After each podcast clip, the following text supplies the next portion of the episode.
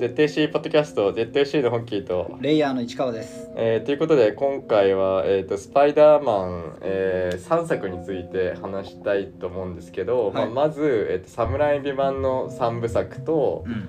えーマークウェブ版の、え2部作、んえーそしてアニメ版の、えー、と2作品について、はい。えーいろいろ触れていきたいと思います。はい。うんでまあまずまあなんだろうどっから触れていけばいいのかなって思ったんだけど、うんまあやっぱりその実写版の、まあ、元祖ともいえる「サムライビ版」の3部作についてうん。最初に話したいなって思うんですけど、うんまあ、やっぱりなんかここで本当にいろんなものが体系化されたっていうか、やっぱりそれまでのそのなんだろうアメリカの、まあ、コミックヒーロー的な映画ってまあまあ割となんだろう、まあ、スーパーマンがまあすごい昔にあって、うん。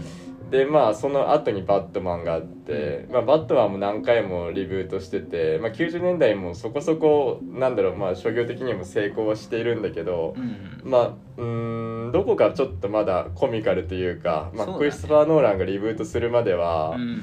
まあ、結構なんだろうちょっとうーんまあ子供向けっていうほどでもないんだけど、うん。まあなんかそのリアルな描写まあやっぱコスチュームデザインの部分だよね。ああ、そうだね、うん。リアリティがちゃんとあってっていう。うん。ちょっとなんか微妙にカラフルだったりとか,、うん。だまあその辺がなんだろうそのうん現代性を帯びてるかっていうとなんかまあそんな感じではなくて、うん。うん。そうね、ある意味漫画のまんまのタイツ男って揶揄されるような感じがうんまんま出ちゃってたもんね。うん、そうだね。なんかそのい現代のテクノロジーと掛け合わせてなんかそのコスチュームをやっぱ再興したっていうのは結構スパイダーマンが元祖な感じがして、ああ、確かに。うん。まあ、あと X メンの一作目、ん。そうだね。あの辺でなんかデザインが結構一新された感じはするもんね。うん、そうだね。あそこでなんかそのやっぱりなんかそのちゃんと時代にそぐったうん。うん感覚で作っていこうっていうなんだろうそのうんムーブメントがあったと思うんだけどもちょっと今はまたなんか違う方向なのかなっていう。そうね。今うーんそうだよねなんかそこら辺のやっぱりなんかあのーまあ911のテロとかもあったし、うんあの時代特有のやっぱ張り詰めてる感じが結構僕は好きで、なんだろうなんかうん一応まあ今でいう、まあ、ブロックバスター映画で、まあ、娯楽作品ではあると思うんだけど、まあ、なんか侍未版の3部作は、まあ、終始暗いというか、なんか誰も本当に報われない世界っていう感じで、やっぱあの特有のダークさが結構うん、まあやっぱり今見返すといいなと思って、うん。でまあなんか主演のあのピーター・パーカーのトビー・マグワイアのうん結構影がある感じとかうん。うんなんだろうやっぱりその後の作品を見てるとやっぱなんかこれが結構まあ自分の中で一番うーん核となるスパイダーマン像なんだろうなっていうのが。うん。うんまあ結構クリスファー・ノーランのバットマンもそうだけど、うん。まあやっぱりなんかあの報われない感じというか。そうだね。うん。なんかやっぱスーパーヒーローっていうものを理想化された存在としてやるんじゃなくって、うん。実際にスーパーヒーローを普通の青年がやるってなった時に起きることをうん。克明に描いていて、でそのことで起きるなんか精神的な変化だったりとかやっぱり周りの人間の反応だったりとかそういうものから自分の心理状態が変わっちゃうっていうところを、うん、すごくなんだろう特に侍版は描いててなんかやっぱりだから毎回ちゃんとそのピーター・パーカーが調子に乗って何かしらの失敗をしてみたいなところってなんかいわゆるティーンエイジものを超えたでもそういうものと共通もしているっていう部分のなんかリアリティがちゃんとあるよね。うんそうだね。まあ割となんか地に足がついた感じというか、まあ、今見ると結構なんか助長かなっていう描写もあったりするんだけど、うん。まあやっぱなんかあの2時間ぐらいの枠でしっかり描くっていうのは大事なんだなっていうのを思って、うんまあなんかここ最近ちょっとそのまあアニメにやっぱり注力してたからうん。映画を見る機会っていうのが自分の中で結構減ってて、うん。まあ劇場にはちょこちょこ行ってるけどそのやっぱ家で映画を見るってことがあんまなくて。うん。ただなんかその今リアルタイムで見見てるアニメがちょっと本数減ってきたからう、ん。なんかそのタイミングでちょっとまたその90年代後半から2000年代前半ぐらいの映画ちょっと一気に見直したいなと思ってて、うん。でやっぱりなんかその侍海版の3部作見返した時に思ったのはその CG の精巧さもある程度のところまで来てるんだけど、うん。やっぱあのフィルム特有のちょっと映像に荒さがまだ残ってて、うんなんかそこら辺のやっぱギャップとフュージョンが面白いなと思って、うん。なんかその結構なんかその全体感で見ると割と完成された映像とかカメラワークなんだけど、うん。なんかちょっとそのなんていうのあのフィルム特有の粗さが入ってるというか、うん。今ってもうほんと CG で全部組み立てられるから本当にそのね 4K のテレビ向きにとか、うん。まあ、スクリーン向けにと映像がまあ簡単に作れるようになってると思うんだけどやっぱ、うん。その時代とはやっぱちょっと違う。なんかあれが逆になんだろうそのギリギリその80年代から9 80年代90年代から続く、そのフィルム映画の系譜として、うん。最後の発展系みたいな感じでだからなんかそこがあのポケモンの、えっと、完全に 3D に移行する前の美徳となんか自分の中で結構合致するというかいやその 3DS までの,、うん。あのポケモンのビジュアル表現、うん。あのドットで全部やってた。うんだからそことなんだろう結構その2000年代まあ2010年代まあギリ前1112年ぐらいまでは通ずる部分があるのかなっていうまあそのちょうど、まあ、スイッチとかが出たタイミングとかもかぶってくると思うんだけど、なんかそこで結構時代が変わったのかなっていうのをちょっと再認識させられて、はいはいはい。うん。そうだね。よくも悪くもフィルムの手触りとか、うん。やっぱりよく言うけどやっぱフィルムっていうもの特有のテクスチャーがあって、うん。それが全体にかかってるから CG とかの合成がちょっと違和感があっても結局馴染んじゃうみたいなのそうそうそうはすごいやっぱあれの良さとしてあるんだよね。ちょっとなんかあのやっぱ、まあ、特にやっぱ1作目の2002年のね、うん。やつとか見るとちょっとその全体的にザラッとしてるというか、あの粗さがなんか今見るといいなっていう、うん。でなんかその、まあ、その後のえーっとマーベル版の「ホームカミング」とかだと、うん。その主人公の、まあ、ピーター・パーカートム・ホランド版の、彼がその最初の方なんかカメあの自分の携帯で回して、はいはいはい。なんかちょっと荒い映像を使ってたりするんだけど、やっぱこういうのじゃないなとか思ったりして。そうだね、そううーん。うん、でも分かる。なんか表現になりきるその質感みたいなものってやっぱある種の時代とか物質性を持っていて、うん。でそれがやっぱ街の雰囲気だったりとか、うん。映画自体のトーンとすごく関わってくるから特に「侍未満侍未満は」うん。なんかその温度感がやっぱり人間の内面描写っていうテーマとすごくかぶってたのはあると思うんだよね。まああとやっぱその作った年代もすごい良かったなっていう気がしてて、うん。やっぱその携帯、まあ、スマートフォンが普及する以前うのん。世界でああいう物語を作ることはやっぱ結構いまだに意義があるんじゃないかなっていう、うん。まあやっぱその意図的にその携帯がないまあ時代設定をして、まあ、今でも結構ね映画でもアニメでもうん。物語作ったりすると思うんだけどやっぱそれって結構有意義だなっていうのを再認識させられたというか、まあやっぱりなんかその、うん、画面に変に割ってくる要素がまあ電話ぐらいはあるけど、うん。やっぱそのテキストのやり取りとかがないから、はいはい。なんかそこら辺が結構見てて楽だなというか、ううん。ん、なんかうーんなんなんて言うんだろうね。やっぱ絵的にその方が綺麗かなっていうのははい思った。はい。はい、そうだね、うん。なんかよくも悪くも文字情報とかでなんかデータとしてなんだろうその意味とかを伝えるんじゃなくってうん。やっぱそこになんだろう常になんだろう役者の顔とか声のトーンが入ることでやっぱ入ってくる情報の量も増えるし、うん。でそれが結局画面全体と一致するとね、ううん。んなんかそこの説得力というか波みたいな形で情報が来るっていうのは絶対にあって。うんやっぱなんだろうなそのデータ通信の画面見せられるみたいな感じで LINE とかメッセージアプリの画面を見せられるみたいな演出も今は多いけど、そうだね。なんかそれがまあ、うんアニメだとまあ割とありなのかなって思うんだけど、はいはい。やっぱその実写の映像でやるときにさなんかそのうんポップアップでその文字情報が出てきたりすると、うん。なんかすごいなえるというか、なんかね解雇主義みたいになっちゃうけどそういう意味でもやっぱりそのそもそもなんだろうそのスマートフォンという概念がなかった時代の映画っていうのはうん。やっぱ、うん、そういう面で一定のそのアドバンテージがあるなっていうのにまず気づかされた、はいはい、うん。まあ、スパイダーマンどうこうというより、うんそうね実際であの年代っていうかまあ映画の内容ともやっぱり関わるけど、うん。やっぱあのスパイダーマンの写真がまだみんなが撮れなくってああそうだね。でその存在がやっぱり内緒にしておけるっていう規模感だったりとか、なんか大衆の目がやっぱりなんだろうなそのカメラにまだなってない時代って感じはあるもんね。うん。あとまあやっぱりその後のシリーズに比べると圧倒的にもうエキストラの数が違うよね。うん。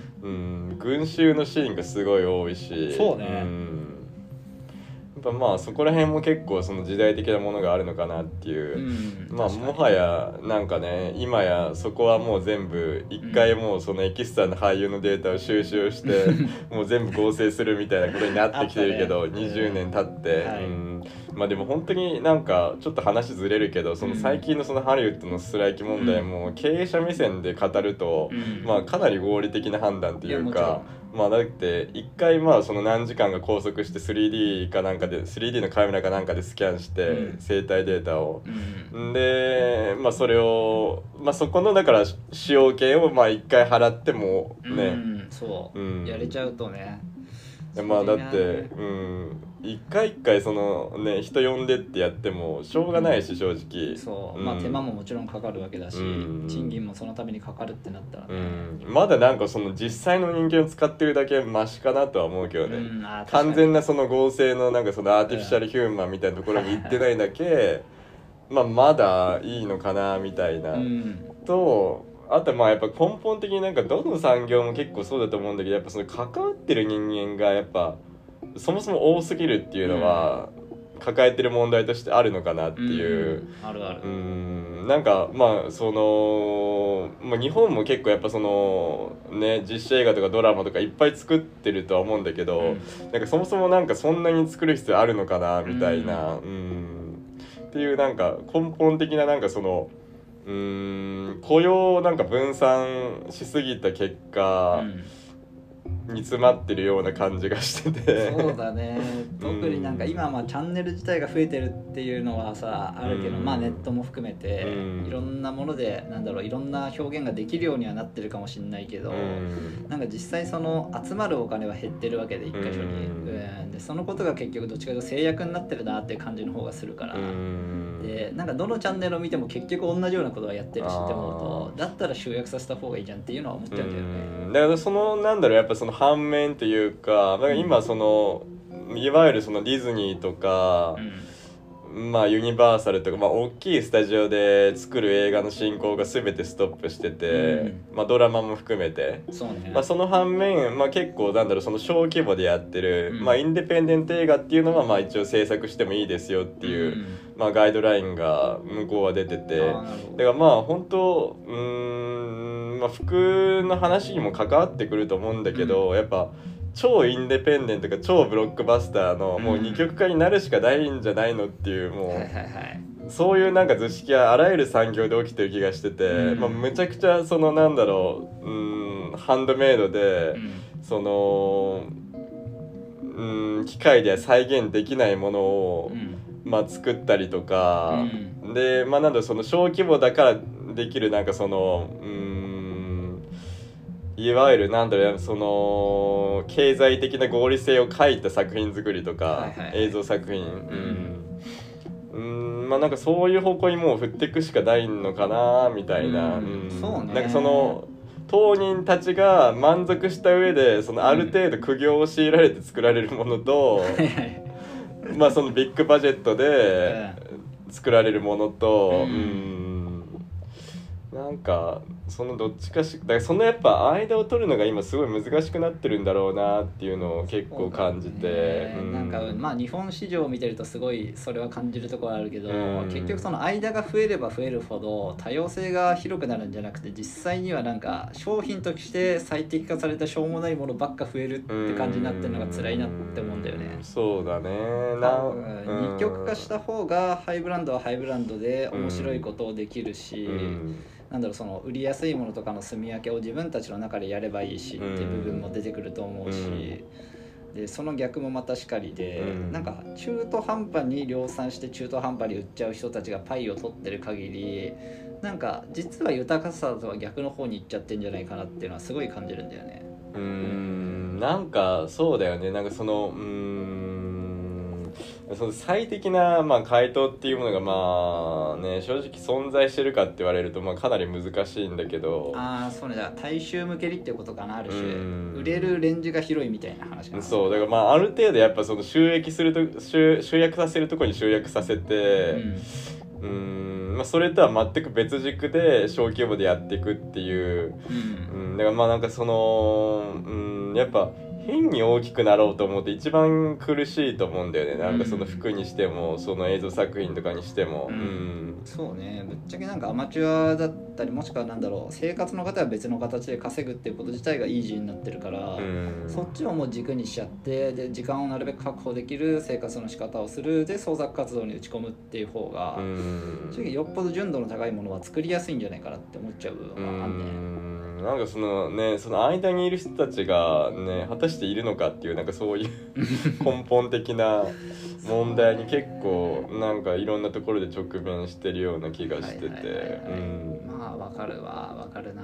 なんか逆にだからその間でやろうとしてる人たちの方がなんか何年も我慢してなんだろうそう。人脈とかコネとかも整えてうん。ようやく自分のやりたいことがある程度のバジェットでできるみたいにうん。なるシステムみたいなものを見るとなんかそこはもうすっ飛ばして自分で好きなことをやればいいんじゃないかなっていうふうに思う部分も、うあるかな。そうだね。まあうん極論言うと確かにね。うんまあなんか自分のやれる範囲でどんどんなんかその物事をスケールさせていくっていうのがまうん。あ理想像なのかなっていう。でまあなんかそれがあまりにもやっぱ強大なものを描いてるのであればうん。まあその資本を入れていくっていう考え方も、うん。うんありだと思うんだけどなんかまずはなんかやっぱ自分のやれる範囲で、まあ、自己資本でなんか広げられるとこまで広げてからうんなんかいろいろ作っていった方が、うん。まあなんかその先の未来がきっちり描けるのかなっていう気がしててうん、だからなんかそこのなんだろうねバランスのコントロールというかうん。うん。まあなんかどこまで本気でやるかにもよると思うんだけど。そうね。うん。それは大いにあるんじゃない、うん。まあ、目標のなんか LINE の設定の仕方ですごい変わると思うけどうねんまあだからやっぱその最近まああの「セイント・セイヤ」とかもうん。実際作ってたけど、うん。まああれもすごいなんだろうまあね中途半端っていうか、まあその本編見てないのに批判するのも申し訳ないけど、うん。なんかやっぱりその日本のマキシマムのバジェットで作っても、うん。なんかそれってやっぱもう世界的に見たらその、まあ、GOT とかマンダロリアンの1話分の良さにも満たないんでしょうみたいな,、うん。なんかそういうまあ見られ方をしちゃうというかそうだね。うん。それでなんかその映画のシリーズとして今後やってきますって言われてもあまり期待を持てないというかうんはね正直そのなんかだから中途半端にリブート作品で当たっちゃってるものとかがあるからうん。なんか生地それしかできなくなってるのかなっていうのもあるけどなんかだったらもうちょっとなんだろうちゃんと面白い小説だったりとかをベースにしたリアルなものとかに手出した方がなんか後から見た時にうんいい作品だって思えるものは増えるんじゃないかなとかは感じるかな。うん。まあ、やっぱりなんかね実写でその CG 対応してっていうのはやっぱもうある程度の規模感のスタジオが作らないとちょっともうどうしようもならないなっていうのはすごい感じてて、うん。でやっぱそのスパイダーマンの話に戻していくと、うん。もう2002年の映画で、まあ、もう21年公開から経ってるんだけど、うん。僕その映像と、まあ、最近のその庵野監督の「新仮面ライダー」をあ比較した時になんかその技術は、まあ、CG 自体の技術はむちゃくちゃ発展したはずなのーに、うん。まだそこをその10分の1の予算じゃ超えられないんだっていう、なんかそこの絶望感がすごい自分の中にあって、はいはいまあはいなんかまあ意図的にそのチープな絵作りをしてるっていう部分は「新仮面ライダー」まああるかもしれないけど、ただなんだろうやっぱうーんこれだけ時間が経ってもその少ない予算で同じような映像ってやっぱ作れないんだなっていう、うん。なんかそこのちょっと悲しい感じというか。そうだね。うーん。そこはそうね。なんか「新仮面ライダーね」うん。そのコスチュームデザインとか結構評価できる部分はあるんだけどううん。んまああまりにもニッチに寄せすぎてるからううんん。なんかいいところもうんなんかその総合評価でいくとちょっと厳しいなっていう部分が。うん。うん。評価できるポイントはあるんだけどなんかその全体で見るとちょっといろいろなところでなんか足が引っ張り合ってるのかなっていう。そうだね、なんか正直もっと絵的にスケールがでかいものをやるっていうことができないのっていうのはやっぱきついなって思った「新仮面ライダー」見てやっぱりなんか結局そのプライムビデオまあアマゾンが、うん。あのスポンサードしたあのうん。ブラックと比べると、そうだね。あなんかブラックでいいブラックがまあなんか割とそのリアルな「仮面ライダー」シリーズのその道筋をちゃんと切り開けたかなって思ってて、うん。あっちとやっぱ比較あっちのドラムシリーズと比較するとね、うん結構ね。うん。まあ、あっちもあっちでなんかそのこれはどうなのみたいななんかその移動シーンの排除、はいはいはい。排除してる部分とか、うんそうねそういう批判はちょっとあったからね実際。うん。なんかまあ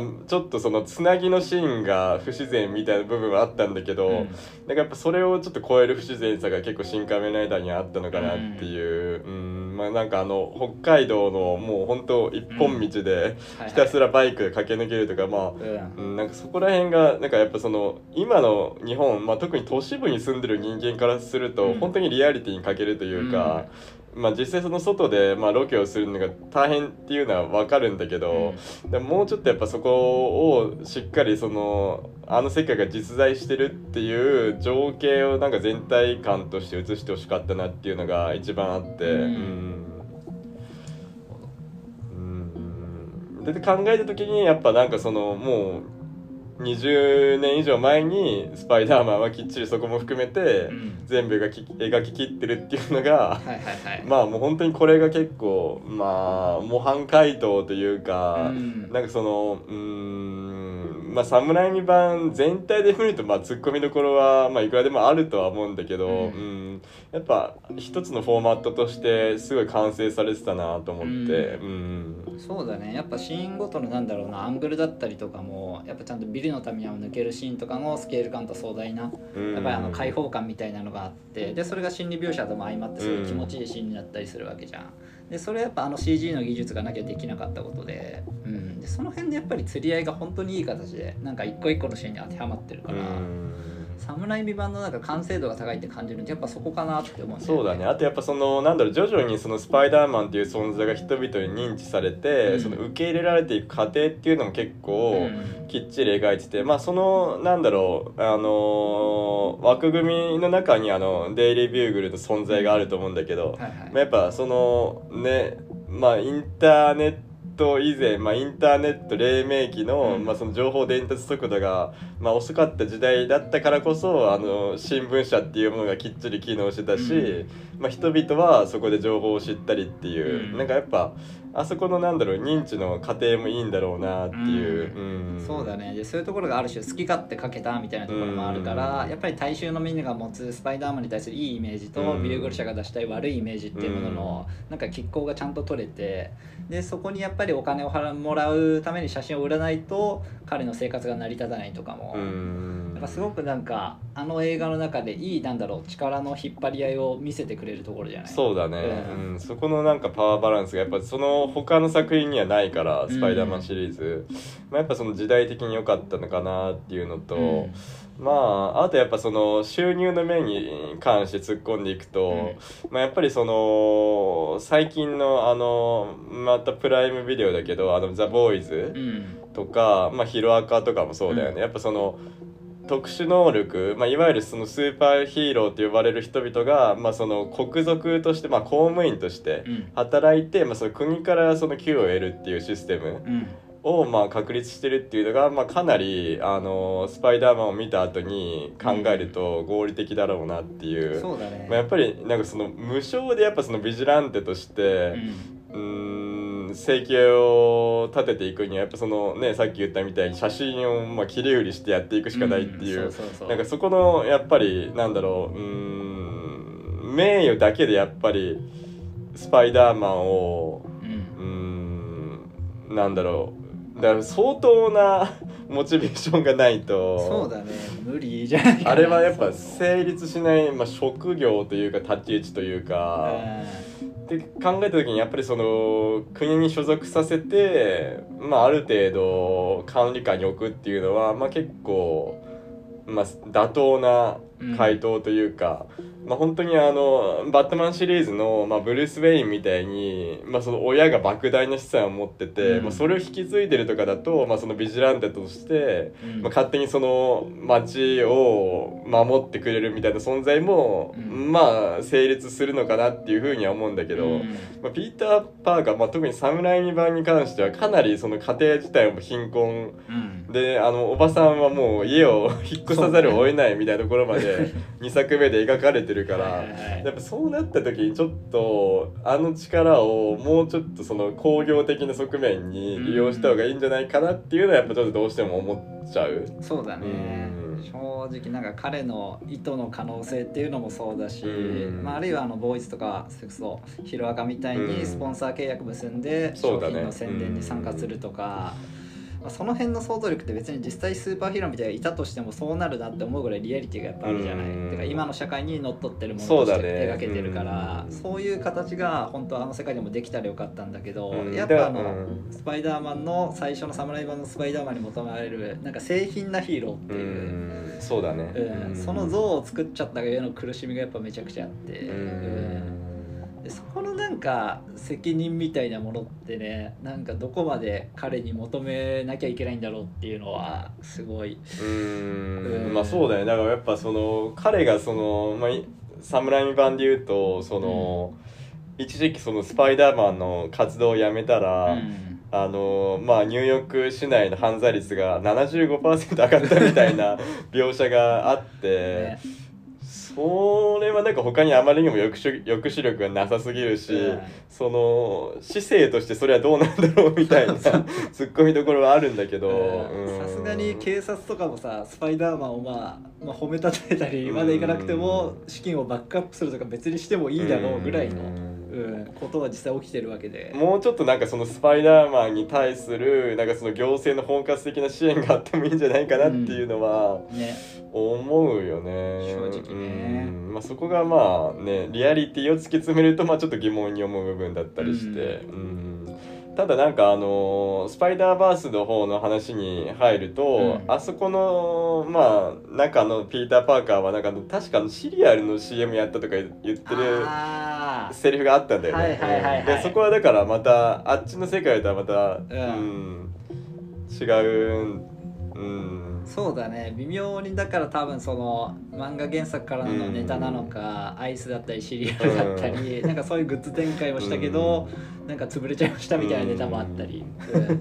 まあでもそっちの方がねある意味正しいというか、まあリアルだよね、うん。だからまあなんか少なくともなんかあのー侍版でも結構その子供がコスチューム着たりするから、まあああいうのにやっぱその一定のライセンス料をうん。管理する、まあなんだろう自分の個人事務所を作るか、うんまあそのあの世界にもやっぱその他のヒーローが存在してるんであればなんかそういうね全体的なマネジメントをしてくれる、うん。うん、組織がまああってもおかしくはないのかなっていう。う。ん。でなんかそこでその物語の中でもうちょっと無粋だけどその現実的なオファーがまあスパイダーマンに届いて、はいはいはい。このパーセンテージ払うんでグッズ展開していいですかみたいなのがあったらなんかあの名誉おばさんとかはあの家に住めてたんじゃないかなとかはやっぱ。少なくともねもうちょいその辺で悩んだりとかしなくて済んだんじゃないかっていううん。っていうのをなんかやっぱその純粋に映画だけをやっぱ楽しんでた、まあ過去の自分とやっぱ今の自分のるなんかそのなんだろう空いた年数でうん。やっぱその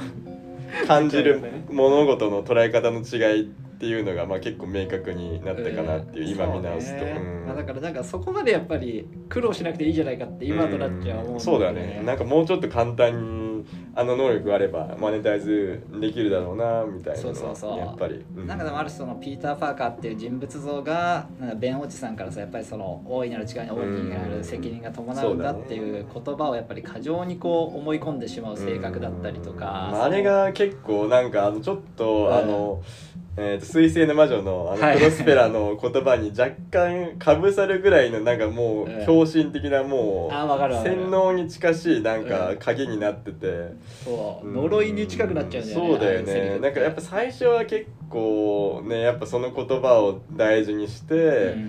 まあやっぱそのうん、活動していくっていう過程が描かれてたと思うんだけど、うん。なんか徐々になんかその言葉によって苦しめられてる側面の方が大きくなってるんじゃないかなっていう。でスパイダーマンとしてはすごいチヤホヤされるんだけど実際にピーター・パーカーに戻った時は全くそれとは真逆の人生を生きなきゃいけないっていうので引き裂かれちゃうし、うん。うんその結果やっぱり活動休止とかにつながったり、まあ、なんかその心理的なストレスから能力がうまく使えなくなったりとかそうだね。いやっね。うん、なんかそこら辺のやっぱなんかあのなんだろう不器用さをちゃんと描いてたのがやっぱ「サムライビー版」良かったなっていう、うん。そう。なんかある種やっぱりその清く正しくっていうのを貫き通そうすることの辛さっていうのうん。をすごくやっぱり明確に描いてて。でそれがやっぱりなんか自分の中のスパイダーマン像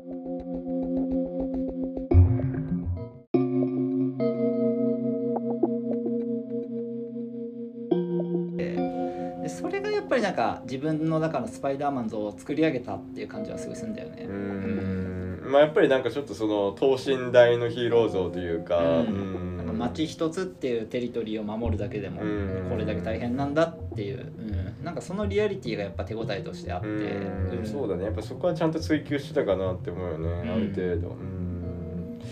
うん。でまあマークウェブ版も、えっ、とその今まで多分見たことなかったのかな。当時も見てなくて、うん。見ようとなんか飛行機とかで見ようとしてなんかもういいやみたいな感じで寝ちゃったりとか。多分そういうことはあったんだけどはいはい。ちゃんと見たのは初めてで。うん。うん。まあ、やっぱりねなんかその侍版をリアルタイムで見てた身からするとうん。まあちょっとこれはどうなんだろうなっていうのが結構1作目の感想で、まあ、2作目からまあ少し持ち直したかなっていう感じがしてて、そうね。まあなんかうーんいい部分はちゃんとアップデートされてて。まあ、あと、うん、メカニカルデザインとかはまあ評価できるとこはあるかなって思ったんだけど、まあうー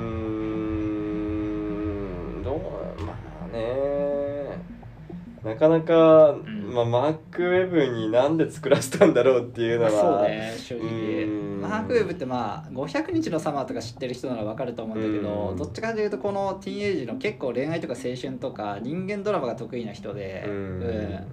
あんまりだからヒーローものとかの畑の人ではないんじゃないかなってイメージだったのまあもともとはそうだね。そう。で当時なんか、まあ、一応見てはいたんだけどやっぱその侍版と比べた時の軽さというか、うん。なんか悩んではいるけどなんかやっぱりそのやり取りの重さが侍版と全然違うしグエンもなんか向こうからむしろすごい積極的に近づいてきてみたいな。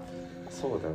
ちょっとね。うん。その辺のなんか都合よく見えちゃうみたいな要素が、うん、多くて。なんかあんまり乗り気になれないというかうーん。まあところどころ面白い要素はあったんだけど、うん。まあなんだろうなんなんかちょっとねうーん演出がちょっと過剰な部分が気になったかなっていう、うん。なんかやっぱスパイダーマンの結構暴力描写が激しかったうり、ん。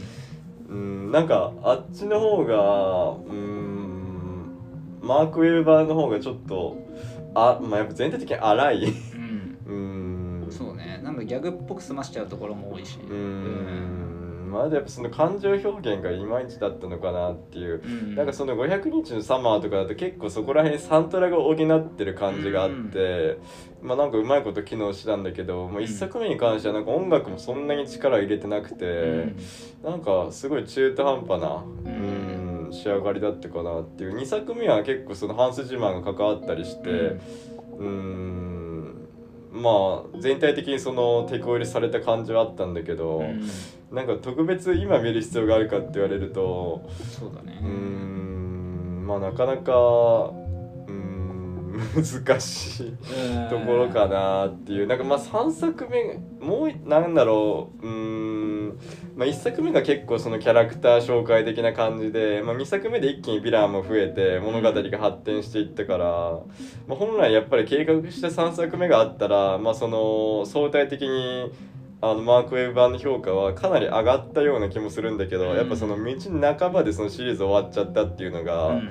まあ、結局やっぱりそのあえて見る必要がないっていうところに、まあ、ちょっと結びついちゃうかなっていう感じがしてて、でまあそのマークウェブの、まあ、3をキャンセルしてまでうん。まあなんだろうその MCU に使用料を多額の使用料をソニーが要求して、まあ、結局そのトマトム・ホランドをはいはい主演に据えて新しいシリーズ作り始めたわけだけど、うん。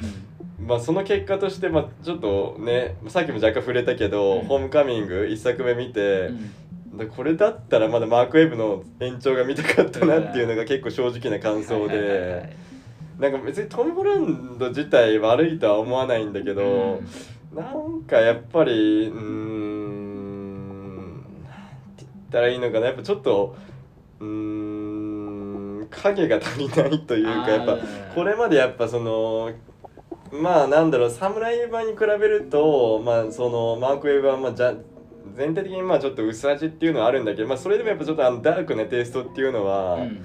まあ割と引きずってやってたからううん。やっぱりあそこまでちょっとコミカルにされると辛いかなっていうのはあってうーんちょっとなんか一気になんか対象年齢を引き下げた感じがうん。ちょっとやっぱ見てて辛いなっていうのとそうだね。まあ、なんかその金銭的な問題に関してはあのトニー・スタックがバックアップしてるっていうところで、まあ、そこはかなりそのうーんまあ理にかなってはいるんだけど、うん。まあ、そこだけがまあ唯一いいポイントかなっていう。うーんそれまあアベンジャーズ候補生みたいな立場でのね。そうそうそう。だからそのピーター・パーカーのその収入面に関してはまあ 活動資金っていうところにおいては、まあ、そこの問題を解決してくれたから、うん。まあ、ある種その報われてる感じはするんだけど、うん。やっぱりその なんだろうそこをまあ差し置いて物語全体として見た時にまだ結構つまんないなっていう。うん。うん。そうね。なんかよくも悪くもあの辺のなんだろうアメージング以降のスパイダーマンシリーズってやっぱ今なんだろうなジャンプ漫画とかで描けてる、うん。なんかヒーローとかが持ってる狂気みたいなものを描けてないなって感じはするんだよね。うん、なんかすごいアマチュア感があるというか、ええうん。割となんかヒーローっていうものはもう当たり前になっちゃってうん。それを結構こなせるような人がやっぱ世の中にいるっていう感覚というかなんか侍版って本当にそういうものが存在しない世界で突然力を持っちゃった人がなんかそこに戸惑いながらうん。やっぱりでおじさんの言葉とかを背負ってでそのせいで自分を追い詰めていくっていう、うん。なんかそういう形でしかヒーローっていうものが成立しなかったり正義っていうものができないんだっていうなんかそこのなんだろう思い込みの強さっていうのがあの作品全体のトーンを決めてたなっていうふうには思うんだよね。なるほど。だからまあだからその MCU 版のスパイダーマンはなんか本当にスパイダーマン必要なのかって言われるともう別に代わりいくらでもいるじゃんっていう結論に至っちゃうというか。そうんだからなんか自分がそのやんなきゃいけないってある種一人称視点ですごく思い込める環境みたいな、うん。っていうのの鬱屈さとあのスイングのシーンの叫びながら解放する感じがうん。やっぱセットで侍病はあったからなんかやっぱりあのスパイダーマンっていうなんだろうなその人格にのめり込んじゃうっていうところもなんかより説得力を持って描けてるし、うん、それに対してアメージングとかだとやっぱなんかなんかもうヒーローっていうものが割と当たり前になっちゃった後の、うん、調子乗っちゃったりする割とその常識的な範囲というか、うん。自分が思い込んで自分を追い詰めてじゃなくってそこまでの気持ちじゃないから結構最後所長との約束もポロって破れちゃったりとか、ああそうだね、うん、なんかする感じでなんか人格の、うん、重さっていうのが足りないなっていう。まあなんか全体的にやっぱそのうん軽薄な感じはあったよねトーンとして。うん、なんかそのまあ割となんだろうそのうん能力をうん自分のしたいことに使うみたいな、うん。うん。あとやっぱりなんかそのスイングのシーンに侍ミ版ほど爽快感がない、ううん。んまあ、やっぱり侍ミ版はなんかその主人公の鬱憤をあのシーンでやっぱ晴らしてるっていう側面がすごい大きかったから、まあ、やっぱそのシーンが、まあ、よりよく見えてたっていう部分はあると思うんだけど、うん。なんかバンクウェブ版はなんかただ単になんか自慢してるだけというかだから力をなんかひけらかしてる感じがすごい強くて。そこがちょっとなーっていうなんか縮小気味になるポイントとしてうん。やっぱあったなっていう感じがするね。どうしても。なんかある種パルクール的なシーンとかかっこいいっていうのはあるんだけど的に、うん、ただなんかスパイダーマンってやっぱそこではちょっと違うんだよなみたいな、うん。スイングもある意味なんだろう本当にぶら下がってなんだろうすっ飛んでいくだけど、うん。ある意味シンプルっちゃシンプルな動作だからそれがでもなんであそこまでの意味を持ったりするのかっていうことに対して、うん。なんか侍版についてたその重さっていうのが取り払われちゃった結果って感じで,、うん。でちょっとスパイダーバースバースの話をなんか少し先にしちゃうんだけどスパイダーバースの1作目では結構そこが音楽も相まって割とちゃんとその自分が解放される瞬間みたいなのを描いてたなってところで僕はすごい気持ちよかったポイントになってんだよね。ううん。んだからその意味でまあいい形でなんかその精神は継いでくれたなって感覚はちょっとあって。うん。そうだね。なんかそうスパイダーバースはなんかうん、1作目は、えー、と僕自身は映画館で見てなくて、うん。なんかその家で見たから、うん。まあ、あんまり正直乗れなくて、うん。まあ、やっぱりそのあの絵作り自体が、まあ、劇場フォーマット向けに作ってるものだから、まあ、ちゃんとやっぱ広いスクリーンで見ないと、うん。やっぱ100%楽しめないっていうところが、まあ、結構影響してるのかなって思ったんだけど、ただやっぱりその2作目を劇場で見た時にもう異常だなって思って。うん、2作目はやばかったね正直、うあれは本当に情報量が多すぎて。たよ、うーん。アニメーター2000人使ってるから。もう前前代未聞というか、ううん。ん、あの規模感で何かを作るっていうのは。うんでそれを使い方もやばくって、うん。そのやっぱりマルチバースで要はその世界が違うわけ宇宙が違うわけじゃん、うん。それからいろんなスパイダーマンが出てきてるっていうことをまあ1でもちょっとやってたんだけど作画で本当にもう書き分けちゃうっていう。そうだね。うん。グエンの世界だったら厚りの本当にペイントみたいな絵柄で描くし、うん。で抽象的ななんだろう表現とかも入ってくるし、うん。ボーギーとかはあのホーディか、うん。あほんでうん、うん、彼なんかはあのなんだろう実際にコラージュっぽい切り張りみたいな感じうんそうだで、ねすごくリアルな写真とかが混ざったりもするし、うん。なんかあのスタイルっていうのはやっぱあんまり今までなかったものとして見てて、うん。まあそのレゴのストップモーションもあったり、ね。実写も一部あったり。うん。まああそこまでなんかそのメディアをミックスして映像作品を作るっていう試みはもう本当にうん前例を見ないというか。そうそうそうんなんか逆に今 YouTube とか見てるとなんだろうその VTuber とかそういうあなんだろう二次元の絵をベースにした人と実際の人間がさ並んで写ってたりとかあそういう光景は見るからまあなんかうん。あれがイメージとしてなんか分かるっちゃ分かる部分もある。昔の NHK とかでもなんかそういう絵作り結構あったんじゃないああそうだね。違和感あるのを逆に利用したみたいなやつうねん。そうだからその辺のなんか、うん、やっぱり考え方とかも含めてあの映画って凄まじいなっていうのがあるし。そう。まあでも先になんだろう1の話もちょっとしとくとうん。1はどっちかってやっぱりだから映像としての快楽はでもすごくやっぱりレベルが高くってなんかその音楽と相まった時のやっぱり心情をその音楽ですごく伝えてくるところがあったからすごいよくできた MV みたいに見えるんだよね。なんかまあねそのなんか良くも悪くも中身があんまりないかなって思っちゃったんだよねあー1に関しては。まあ結構なんかさっそうと話も進んでいくし、うん。基本的にやっぱアクションがメインだから、うん。うん映像をやっぱ見せるっていう意味では結構機能してたと思うんだけど、はいはい。なんかうーんまあやっぱり個人的に思ったのはちょっと暗さが足りないというか うーんそうね。それはでも本当にそうだと思う。まあなんかそれをだからやっぱその全部の作品求めるべきなのかっていうところにもなってくるとは思うんだけど、やっぱりなんかうーんまあそれもやっぱり自分自身もあの弁護士さんに呪われてるんだなっていう感じが あるよね。ある。あれをなんかめっちゃ来ちゃった世代として。うんそうだね、うんうん。最初にあれを食らうと、うん本当にそうだてか「サム・ライミ版」って one two three を連続で見ると、うん。ずっとそれが刷り込まれるから。そうだからやっぱりそれを見てきた世代の他の作家の作品を見るとみんな刷り込まれてるなって思うんだよね、うん。それがその「ヒロアカ」もそうだし「うん。あの進撃」もそうだし、うん。やっぱみんなむちゃくちゃ呪われてるなっていう。そうそうそう。やっぱあそこのなんかね、演出をやっぱみんな結構引きずってる感じは結構しててうん。あるねだからこそまあねそもそも一作目まあマイルズはもう全くそのなんだろういわゆるスパイダーマンになるべきじゃなかった存在だからうん。ねまあベンおじさんの存在自体がないしそもそも、はいはうんい、そうなんだよね。だからマイルズのなんだろうおじさんがプラウラーでそのおじさんが死んじゃってみたいなのも、うん。結構やっぱイベント的に起こって、うん。なんか別に彼がそのシーンにそこまで関わらないから、まあそうだね。なんかあそこでなんか果たしてあのおじさんが死ぬ必要があったのかって言われると、うん。うん。ちょっとそうなんだよね、うん。言うて、まあ、なんだろうななんかそこの必然性がやっぱ足りないからうん。うん。結局そうだね。なんかなんかそこの死に対して必然性はあったのかなっていうのは確かに。うん、彼がなんかその責任をなんかある意味父親から誤解されて、まあ、受けちゃったりとかは、うん。やっぱ彼を追い詰める要因にはなるんだけど、うん。なんかそこもやっぱりちょっと雑っちゃ雑だしね。ううん。ん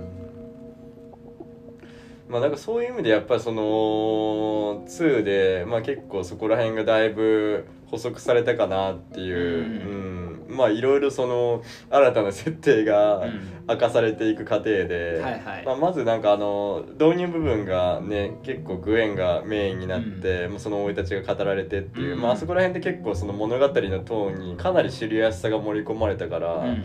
まあ、その時点で結構僕はあのー作品自体に引き込まれたし、うん。結構あの冒頭のシーンが果たした役割大きかったかなと思ってて、あとやっぱそのなんか実在感っていう意味で言うとあのニューヨークのグッケンハイムが最初舞台になってて、うん。であのーえーっとあのプードルがはいはいはいジェフ・クーンズジェフ・のねクーンズの巨大なプードルが。うん破壊されて あの中からまたさらに小さいプードルがいっぱい出てくるっていう、うん。まああそこら辺のシーンも結構まあ面白かったし、うん。うん。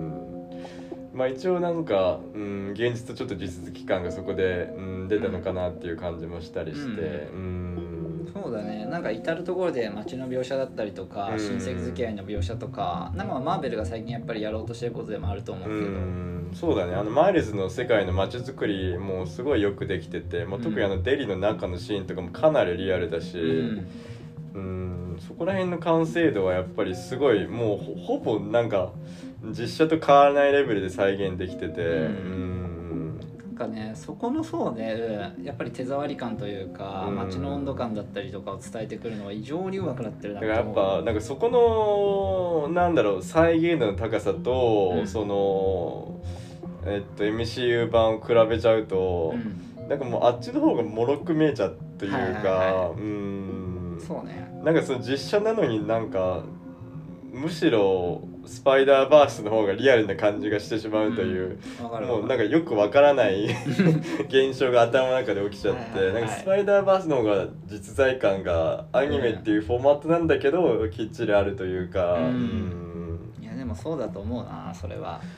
もう本当になんか実写とアニメのさ、まあ、あとゲーム、うん。でこの3つのフォーマットの差が本当になくなってきてるなっていう感じがやっぱう日に日にするよなどうしても。そうだね、うん。正直ゲームとかも下手なやっぱり実写のドラマとかもはるかにのめり込めるし、やっぱあれは自分がまあプレイするっていう感覚もあるけどやっぱ実際にグラフィックのレベルが上がることによってなんかその切迫感だったりとか街のリアリティとかそういうものの体感がすごいしやすくなってるなって思うんだよね。うん逆言うとだからそのあのトム・ホランド版とかに関してはすごいなんかやっぱり彼らが活躍するための舞台として作られた世界って感じがしちゃって。ううんん。まあそうだよね。ちょっと演劇っぽいというか、うん。なんだろうまあやっぱりそのうんなんだ MCU の,、まあその一つの、まあ、最終的に全員が出てくうる、ん。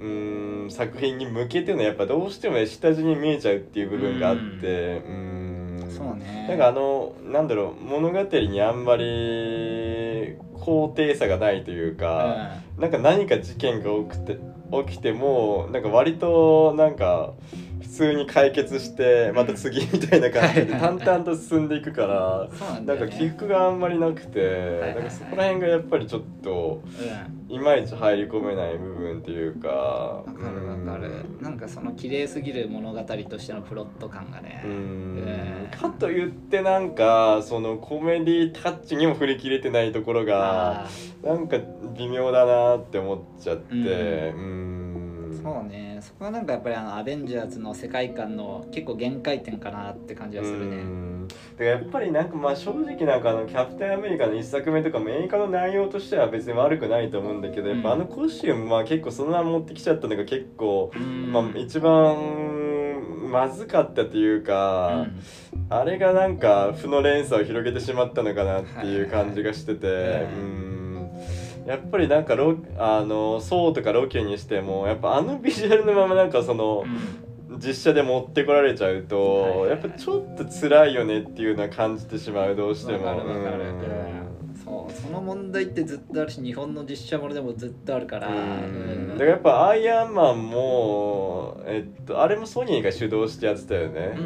うん。だからやっぱあのメカニカルデザインがすごいかっこよくて、まあ、かなりその現実味を帯びたデザインで、うん、よかったなって思ったんだけど一番最初のあれ多分映画館で見た気がする。2008年とか。うんでまあやっぱそっからのねそのディズニーマーベルがディズニーに買収されて以降のうん。やっぱそこら辺のそのビジュアル表現がやっぱりちょっと弱いのかなっていうううん。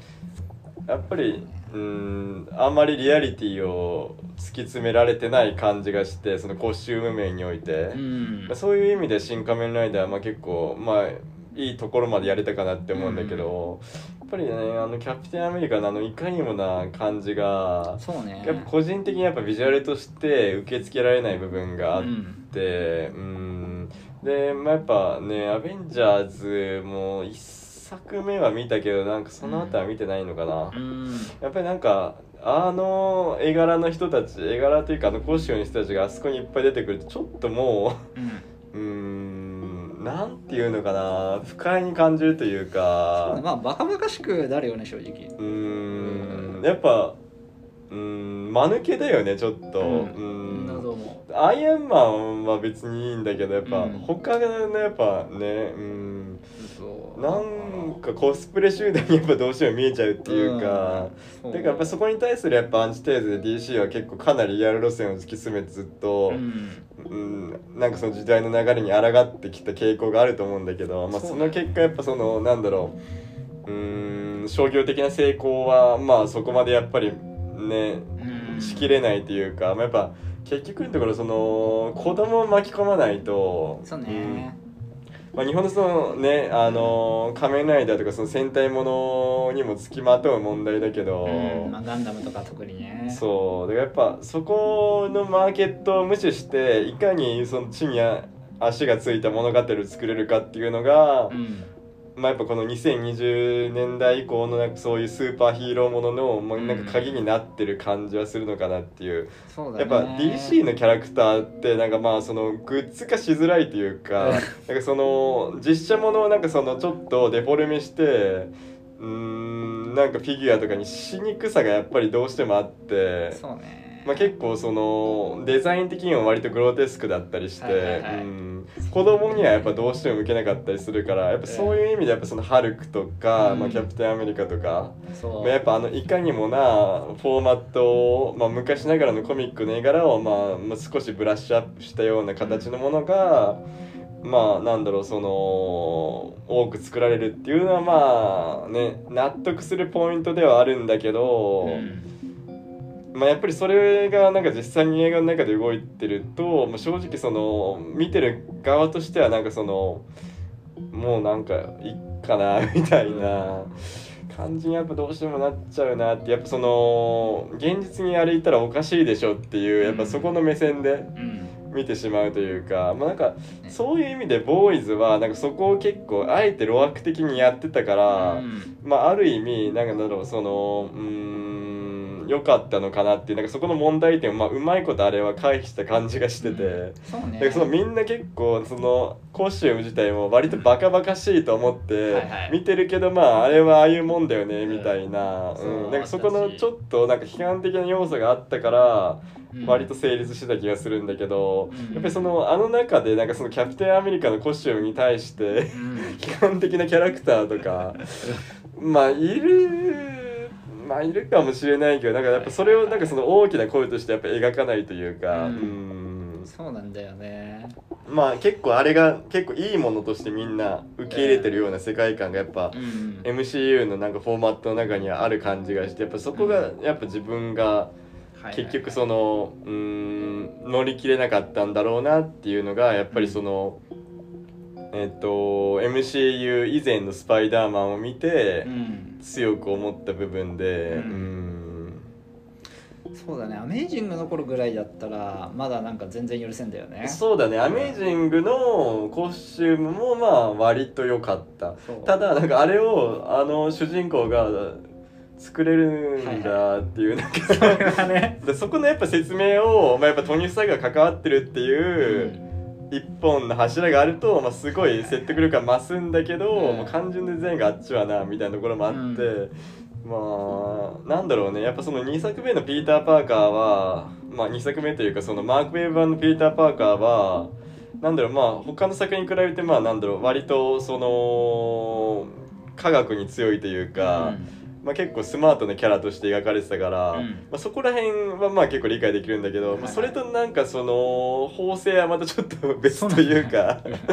あの完成度でサングラスのだろうパーツとか使って作れたらまあすごいだろって話になっちゃうからねうんでなんだろうやっぱそのまたちょっとリアリティの話に戻るとやっぱあのスーツが全然破れたりしなくて、やっぱ結構サムライン版のスパイダーマンのコスチュって結構その引き裂かれたりとか。そうしょっちゅうね、うん、そういう細かい描写があったから、まあ、ややっぱりそこにその生身の人間っていう実が実在感がちゃんとあったと思うんだけど、なんかその辺で売ってる記事であんな強度うん。あるものはないんじゃないっていう、まあマーク・ウェーバーに関しては、う。うん。ん、一体どういう記事なんだろうっていうやっぱ、うん。そこのなんだろう、まあ、不自然さっていうのはどうしても全編通して付きまとってたかなっていう、ううん。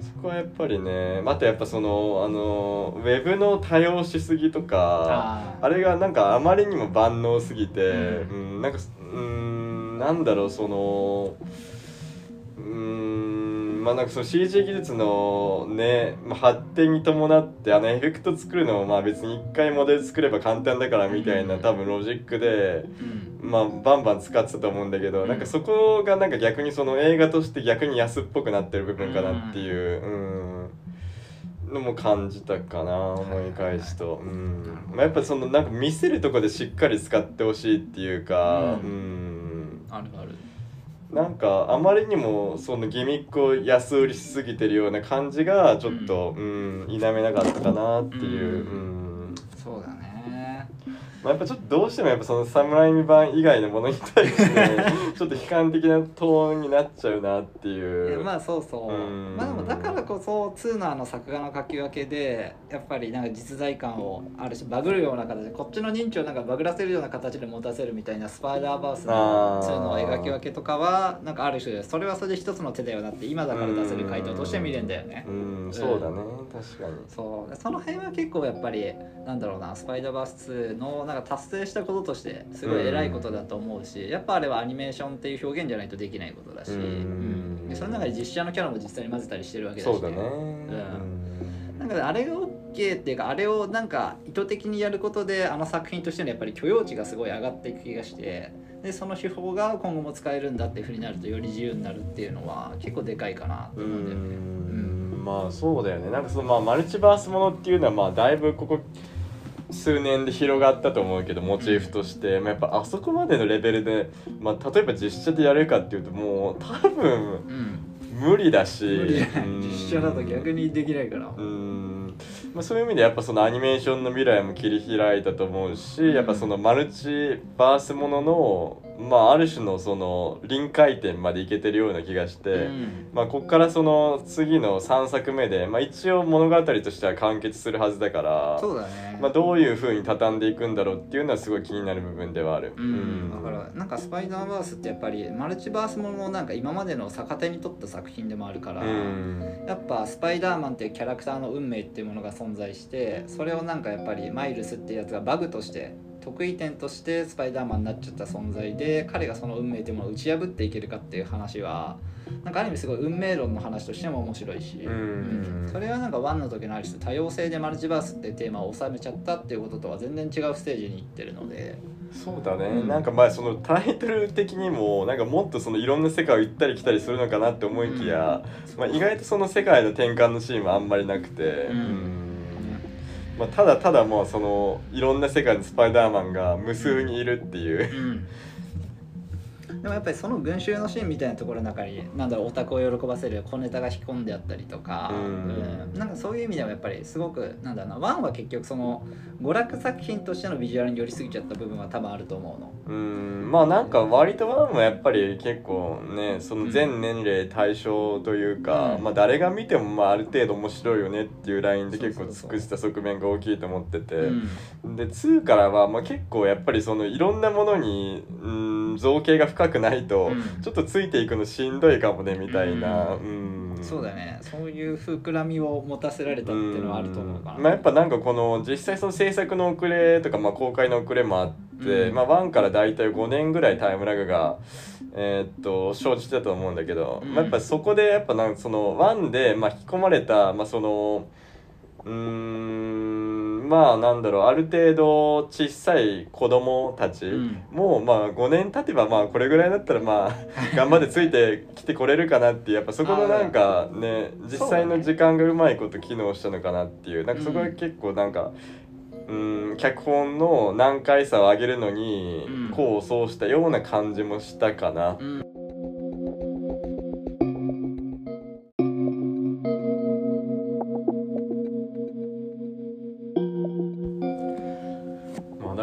結局なんだろうこの「スパイダーマン」シリーズ単独として見た時に、うん。まあどれを見ればいいかっていうとう、ん。まあ、スパイダーマンサムライ版スパイダーマンのうん1と2、そうだね。うん、はまあ結構マスト。うんマスト。でまあマーク・ウェブ版に関しては、うんまあ別に見ても見なくてもみたいな、そうだね。まあどちらかというともしかしたらマーク・ウェブ版を見てからうんサムライミ版を見た方がその比較対象としては面白いのかなっていう感じがそうね。したりもするけどまうん。ああえてまあアメイジングの方はまあ見なくてもいいのかなっていう。うん。でまあサムライミ版の3作目はまあちょっといろいろなんかその監督とそのソニーの、まあ、スタジオ側でいろいろ揉めたりしてたから、うん。まあちょっと出来が他の先の2作品に比べると荒いっていうのがあって、うん。まあだからまあうんなんとなく見るには3は面白いよね。そうだね。うん。なんか要素がいっぱい出てくるしうん。ヴィランもちょっとバリエーションがあるから。うん、絵的にもやっぱねどんどん豪華になっていくし、ううんまあ見どころはあるんだけどまあちょっとそのいろんなキャラクターの人格がちょっとどうなのっていうところが徐々にもう明らかになっていって。だいぶ問題ある感じになってくるから。全員ちょっと精神的に不安定なのかなみたいな 部分がちょっとねなんか誇張して描かれてるような感じがして。だからそこから入っちゃうと多分きつくなっちゃうだけって感じがするから。だからまあやっぱね1と2が結構トップで侍未版の、うん。うんそうだね。まあ、そこをまあある程度見た上で、まあ、スパイダーバースの1作目見て2作目見たら、まあなんとなくのそのスパイダーマンっていうものを知った上で、うん。まあなんかいろんな形があるっていうのが知れていいんじゃないかなっていう。はいはいはい。うん。ああだと思うだと思う。うんまああとそうだね。付け加えるとスパイダーバースに関してはもうキャラクターが多すぎるから結構日本語の吹き替えで見た方が、ああまあ理解が追いつくかなっていうのは思ったかな。うんうん。声での演じ分けの部分がね入りやすいあそうだね。キャスティングもやっぱ結構しっかりしてるし、うん。まあ、ちゃんとそれなりにプロの声優しか使ってないからやっうん。ぱそこのやっぱ安定感というかううん。んうん。なんだろうその違和感なく見れる部分があって、うんそうね。僕はなんだろうな一応あのトム・ホランド版の最後に過去のスパイダーマンが全員出てくるみたいなやつの盛り上がりがあったじゃない,、あーはいはい。はいなんかあれをもし味わいたいんだったら8作品を順番で見たらまあもしくはまあとりあえず「サム・ライミ版」の1見て「アメイジング」の1見てうん。でトム・ホランド全部見るみたいな。でトム・ラウンドのやつで、うキャプテンアメリカ見ないと導入部分カットされてるからあーまあ、そこもまた面倒くさいなって思っちゃうんだよね。確かにそうねその厄介さはあるね。うん。なんかそのだからそこでもうなんだろうあのホームカミングに関しては、もう意図的にその葛藤とか、うん。そのスパイダーマンになった経緯を全部省いてるから、でそこがまあなくそのなんかグダグダ話がやっぱ展開されていくっていうところが、まあ、その単体の作品として見た時にもうかなり辛いかなっていう部分ではあると思ってて。うんそうだねそういう意味ではスパイダーマンとは何たるかを知るためにもサムライミ版をまずがっつり見といた方がっていうのはあるかも。うん。うんだからまあなんだろうやっぱり侍版なんか見れば見るほどなんかバットマンってやっぱ基本構造同じだなっていう、うん。なんかその貧富の差があるだけで、まあ、そこの格差はかなり大きいけどそうねノブレス・オブリージュか。うん。思い違い込みかっていう。そうなんかやってることはやっぱ同じだし、まあそのある特定の地域を軸に活動してるヒーローっていうところでも、うん、近しい部分やっぱあるなと思って。そうだね、うん。警察組織組織とかとの距離感だったりねうん。っていうのは実際に通ってるから。うんまあだからねそう侍版3部作とまあクリストファー・ノーランの「バットマン」3部作をうん。見るのがなんかやっぱりいいんじゃないかなっていう。確かに確かに。ん。そうだねそれはあるね。でうん。ヴィランの描写とかもやっぱり素晴らしくってっていうところでなんか新しい像を作ってきた作品だから。うんまあなんだろう個人的にはねそのマーベル作品の中で言うと、うん。まあこれもフォックスが作ってたやつだから、うん。MCU とはまだ関係ないけどやっぱ最初の X メン、あ1作目と2作目、うん。まあ、3作目はまあ3作目も結構なんかやっぱなんだろうそのスパイダーマン3と同じ問題を結構抱えてて、うん。まあ、割とそのキャラクターいっぱい出てくるんだけど話がむちゃくちゃとっちらかってるっていう、うん、確かにね絵的にはすごい豪華なんだけど、やっぱあの2005年前後ってうんすごいその映画が盛り上がってた時代で「うん。まあ、スター・ウォーズ」のエピソード3も公開されたりとか、やっぱりもうみんななんかそのどんどん要素ぶち込めみたいな。ゴージャスに取りそうそうそううそう。でキャラ増やしてみたいな。やっぱムーブメントがすごい強くて。そうね。でどんどんやっぱりね過剰になっていった側面があるのかなっていう、うん、時代背景的に。だね。うん。確かに確かに。でなんかねそこがやっぱ良くも悪くもっていう感じで、うん。うん。ただやっぱなんかあそこが結構そのある時代の中のまあ一番最高に到達したポイントだったかなっていう気もするんだよね正直、うんまあわかる。うん。やっぱり過去作をちゃんと見て頭に入ってるとからしたらやっぱその刺激がちゃんと波として受け取られたりするから、うん。うん。楽しさはやっぱあったしね。かつやっぱそのなんだろうその単独作品としてやっぱりあくまで収まってたっていうまあそこの良さもあるよね、なんかそのうん他の作品見見とかないとその関連性がよくわからないとか、うん。そういう要素がなかったから、はいはいはいその映画の中だけで、まあ、しっかりそのシリーズ見てればまあ一応まあ完結はしてるっていうところがうん。やっぱりあの時代の良さだったなっていう、うん。だから何でもかんでもそのつなげればいいっていうもんでもやっぱないのかなっていう。い。やーそれはそうね。うん。スパイダーバースとかも正直誰が見ても快楽はあるけどやっぱうん。マルチバースとかそういう設定とかをこれだけみんながなんか認知したからできることであってって感じだし。うんうんそうだよね。だからなんか、まあ、最近だとあのルーカスフィルムが、えっとエピソード6、ん。えっと「リターン・オブ・ザ・ジェダイを」うん。あの再編集版を30周年に向けて今制作してるっていう発表があって、ん。まあそこであのちょっとまたあのドラマ版のキャラクターがうん。橋のシーンで出てくるんじゃないかみたいなことが言われててうん。なるほどなるほどまあだからねドラマ版とアニメ版のキャラが、うん。まあそのうん。まあ大きくはその物語に出てこないにしてもちょっと端に移ったりとか、まあそういう、まあ、神尾主演的な感じで、うん。シーン加えるみたいな発表をしてて、うんああそれはすごいいい形じゃないかな。で そんぐらいがね、いいかなって思うよね。うん。いやそうだね。うん。やっぱり分かる人はすごく喜ぶっていうかうん。やっぱ裏にこいつらがちゃんといたよなっていう手応えをそうだからやっぱ「スター・ウォーズ」のいいところは、うん。まああくまでその一つのタイムラインがあってうんあんまりなんだろうその無駄に分岐しないっていうか、はいはいはい、うん。ああ分かる。そうだからやっぱジェダイとシスの戦いってなんか一つの大きなヒーロー的な存在の戦いがあってうん。それに対してやっぱそのサイドキックの立場というか、うん。あるいは軍隊っていう組織だったりとか、うん。政治家っていうものだったりとか役割が違う人たちが同じタイムラインでどう活動してたかっていうのを見せてくれるから、やっぱ違う面白さと世界観の膨らみを同時に実現してくれてるんだよね。そうなんかだからその見ててもいいし見てなくてもいいっていうところが、うん。まあ結構その MCU のシリーズの違いかなっていう、うん。だからやっぱ MCU の場合やっぱその誰ってなっちゃうんだよね。結構その他の作品のキャラがバーって出てきて、はいはいはい。やっぱだからそのホームカミングにしてもアイアンマン見てないとなんか この人誰ってそもそもなっちゃうしっていう。なるね。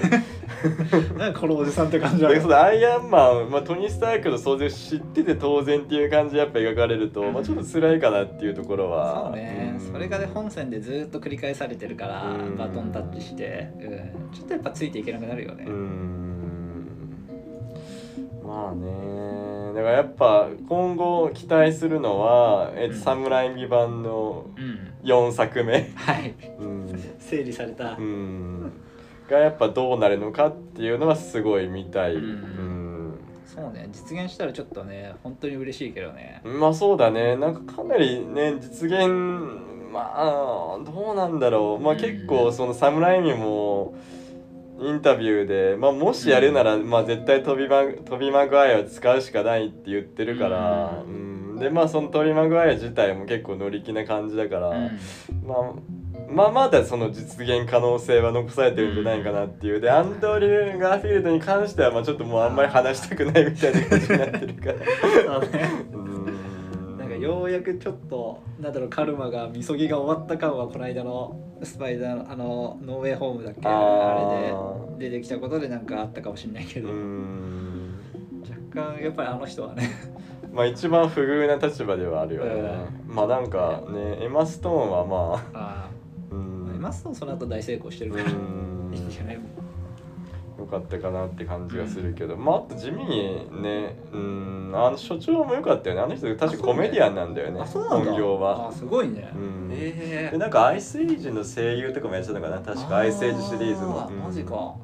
あの人なんか結構存在感あっていいキャラだなって思ったけど。そうね。どのキャラかって言われたら意外とあーってなりそう、うんちょっとなんかね2作目でどんどん幻影として出てきて、はいはい。あのー、最近のヴィンランドサガとかぶる部分があったけど。そうだ。早く死んだおっさんってそういう形で出てきちゃうからいつも。うんだからやっぱりちょっとこれからなんだろうその辺の年代の映画をもうちょっと見直してみようかなって思ったねうん楽しそう。うん特に「アンダーワールド」とかも今見てみたいなっていう。はいはいはい。あれも結構3作3作あってその後4作目作ったのがちょっと年数経ってから。うん。うん。あの辺のやっぱり今ちょっと誇りをかぶってる、うん。ん。そうね。シリアス寄りの SF アクションはうん。今もう一回見たいかなっていう感じはそうだね。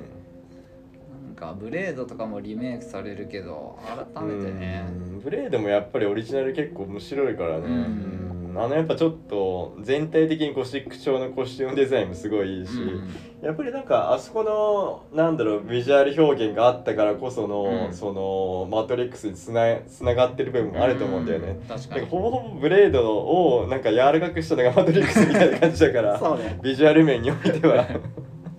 マトリックスをねゼロからあれを作り出したってわけじゃ絶対ないからね。うーんまあそういう意味でやっぱ結構ブレードが与えてる影響大きいのかなっていう感じはするよね、うん。まああと個人的に結構好きなシリーズだと「うん。スターシップトルーパーズ」とか